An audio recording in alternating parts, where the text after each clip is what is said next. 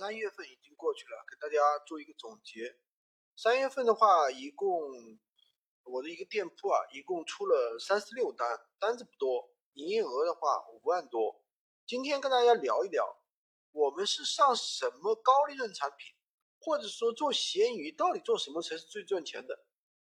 那么我们在这个平台上做生意，那我们肯定要知道平台到底喜欢什么样的产品，客户喜欢什么样的。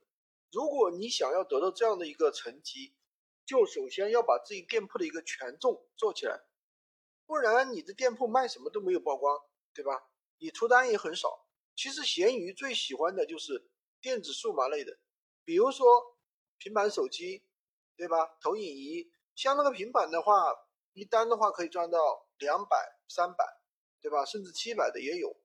那么第二个就是家居类的一些用用品，为什么呢？因为它的价格不透明，比如说实木家具，对吧？我们印象中实木家具应该很贵，但现在国内的话，生产水平，实木家具确实很便宜。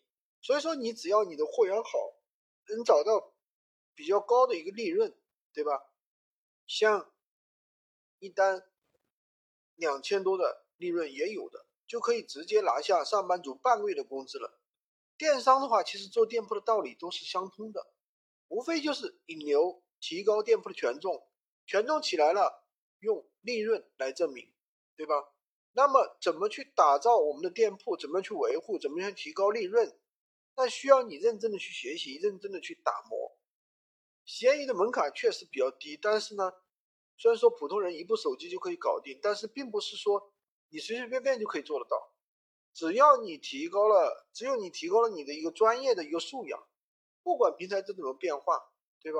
你都可以去应对。关注我，每天学习一线的闲鱼实战干货。我总结了一套闲鱼快速上手笔记，点我的头像，我的加我的微获取。